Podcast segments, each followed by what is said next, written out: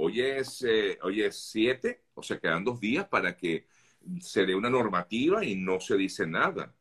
¿Qué se no sabe? se dice absolutamente nada, tú no, tú no tienes idea del, del nivel de, obviamente, ¿no? De desespero de las personas, de preocupación, de una cantidad de incógnitas, y yo sé que hay personas que a veces dicen, bueno, pero es que los abogados de inmigración últimamente lo que están hablando es de lo mismo, pero es que uno tiene que hablar, como quien dice, de, de lo que definitivamente más le preocupa a la comunidad, más allá de, de, de, de todas las otras opciones que puedan existir aquí en el país o, o incluso en otros lugares para, para regularizar su estatus. Sí. El tema del TPS definitivamente tiene a todo el mundo muy desconcertado. ¿no? Pero definitivamente hay que tener muy claro de que inmigración sigue siendo un, un, ente del gobierno, un ente que además recibe una cantidad de peticiones impresionantes, sobre todo esta administración, eh, desde que empezó, ha aprobado el TPS para varios países, incluyendo, por ejemplo, Ucrania, este, sí, por ejemplo, Haití. Entonces, claro, eso ha colapsado mucho más el sistema y definitivamente, este, que, o sea, hay que, hay que tener un poquito de paciencia. ¿no? Eh, lo último que he estado escuchando y, y lo he conversado en algunas eh, reuniones en línea con, con, abogados, en foros y lo que sea, es que mi, mi recomendación, en, en, la conclusión es mi recomendación para todas las personas que tienen la, la preocupación en qué va a pasar con el TPS, me aprobaron, no me aprobaron, me aprobaron y qué hago, se me vence en dos días, se me vence en tres días, qué es lo que estoy haciendo primero lo, lo, primero que realmente hay que hacer es eh, mantener la calma, ¿ok? Este, estar alerta a cualquier tipo de, cambio que pueda existir y en, en, tercer lugar estoy prácticamente segura, o sea que el gobierno está completamente eh, consciente, ¿ok? De que no se ha pronunciado y que hay una preocupación eh, general de todas las personas que están bajo el TPS, en específico los venezolanos, que somos los que estamos esperando con la fecha de, de expiración más cercana, ¿ok? Y yo creo que sencillamente lo que va a ocurrir, y, y, esto lo he conversado, como te digo, con otros profesionales también, es que lo van a poner, o sea, cuando salga, salga el registro federal, van a ponerlo automático y no van a hacer de que nadie se registre. O sea que en todo caso, eh, Yesenia, lo que se espera es que el registro sea automático que sea automático, que no haya que volver a pagar ni siquiera para los aprobados, ni siquiera para los pendientes. Bueno, para los pendientes se sabe que no hay que volver a, a, a pagar, ¿ok? Este, pero para los automáticos, ¿ok? Sería, sería, no tendría como mucho sentido, definitivamente, que ellos se han demorado todo este tiempo y entonces te, te digan, bueno, ahora tienes que volverte a inscribir, volver a pagar y esperar un montón de tiempo. Ayer justamente me escribió una persona y me dice, mira, me aprobaron el TPS por dos días. Uh -huh. O sea, se me vence en dos días. Y yo le dije, mira, qué bueno que te lo aprobaron. Ya sabes perfectamente que tu renovación es para, para aprobártelo eh, adicional con otras cosas que ellos vayan a necesitar, porque ya estás aprobado. Sencillamente, probablemente ya cuando saque el registro federal, de hecho, antes de hablar contigo, me metí a ver si por casualidad había salido el, el registro federal en, en la madrugada o algo así había sido posteado y no está. Este, entonces, básicamente lo que la gente tiene que hacer es eso, quédense tranquilos, ¿ok? Nadie nos va a dejar fuera, ya inmigración sacó la noticia, anunció, ¿ok? En julio eh, esa, esa extensión de estadía, no hubo una, no, no dieron la oportunidad de, que, de incluir personas eh, que estaban aquí, que entraron en fechas posteriores, y eso lo sabemos perfectamente, casi todo el mundo lo sabe, pero sí se puede sí debe, eso sí, el que no se ha inscrito, por favor inscríbase. En la página de USCIS lo puedes hacer incluso en línea y te dan tu número de caso en menos de 24 horas. Háganlo porque el que no se inscriba, que no tengas tu numerito de caso antes del 9 de septiembre o que ya lo haya recibido físicamente inmigración antes del 9 de septiembre, ni 20 renovaciones automáticas te van a servir. Créeme, Sergio, es a mí me llama mucho la atención, aquí en Estados Unidos, como tú bien lo sabes, el fin de semana fue fin de semana largo, y me escribió gente el sábado, el domingo y el lunes, quiero aplicar al TPS. Yo digo, ¿cómo es no posible sea, que después de 18 meses esperando me van a decir a mí eh, sencillamente que, que, quieren aplicar ahora? Entonces, ayer me tocó hacer una cantidad de aplicaciones express, por decirlo así, para no dejar a estas personas afuera, pero seamos conscientes de que tienes que estar registrado. Si no estás registrado, pierdes cualquier cosa que ellos puedan publicar.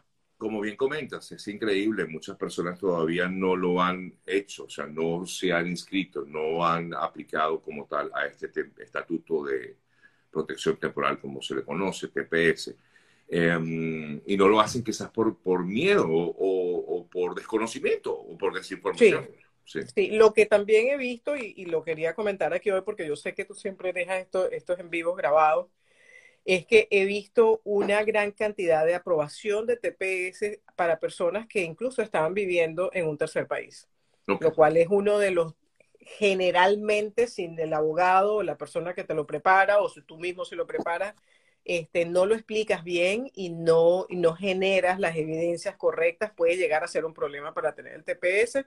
Y desde hace dos semanas, tres semanas, he recibido varias aprobaciones de personas que yo les dije, mira, es, es algo que hay que argumentar, pero inmigración tiene todo el derecho del mundo sencillamente a decir que no, porque puede ser un elemento descalificador, pero se argumenta porque realmente ya no estabas viviendo en ese tercer país, etcétera, etcétera, y los han aprobado, lo cual definitivamente eh, me, hacen, me hacen pensar de que, de que están moviéndose y están siendo además flexibles, ¿no? Sí, sí.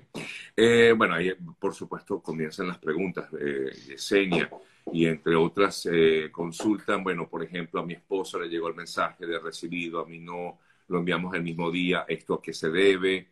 Eh, te voy a hacer varias preguntas relacionadas con lo mismo, porque de pronto eh, podemos englobarla toda en la misma respuesta. ¿Qué, puede, ¿Qué podemos hacer del permiso de trabajo?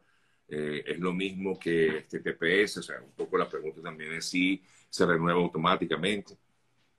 Bueno, este, en relación a la primera pregunta, el TPS es una aplicación personal completamente. Usted lo puede mandar todo en el mismo sobre y puede ser que uno se lo aprueben, otro no se lo aprueben, otro le manden una solicitud de evidencia adicional.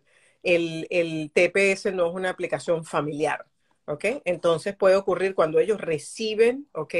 El TPS, ellos no necesariamente porque se recibió todo en un sobre se lo van a dar todo al mismo oficial. Le pueden dar unos a Sergio, otros a Yesenia y otro a Paula, ¿ok? Todo es completamente eh, separado. Eso por un lado. En relación a los permisos de trabajo, eh, o sea, el permiso de trabajo generalmente lo han dado hasta la fecha en que se expiraba el TPS.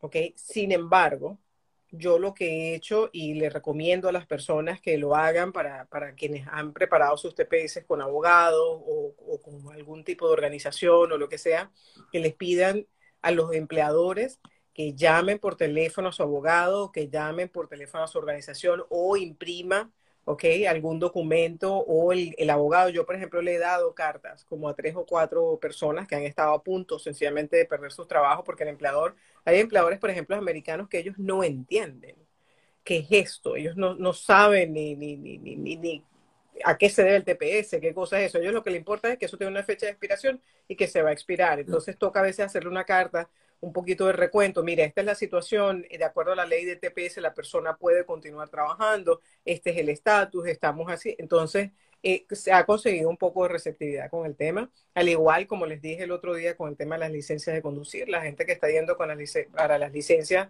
con su TPS aprobado le están dando la licencia de conducir por dos años, que es un súper beneficio. No me, no me dejan renovar, comentan por aquí, la licencia con asilo teniendo los 540 días de extensión.